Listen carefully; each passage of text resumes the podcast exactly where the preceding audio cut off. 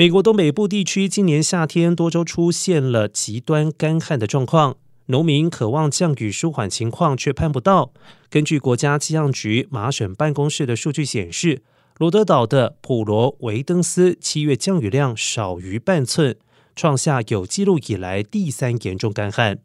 州长十六号已经发布公告，呼吁州民减少用水。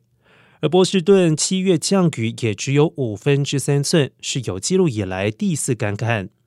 而干旱的现象已经威胁到农作物的生长，许多社区也被迫限制户外用水。消防部门则要应对更多野火。虽然各地偶尔会出现雷暴降雨，但水分仍然不足以滋润土地。另外，缅因州的官员表示，旱情早在二零二零年已经开始，有些地区曾经有改善，但是去年以来仍然有五十口水井出现干旱的情况。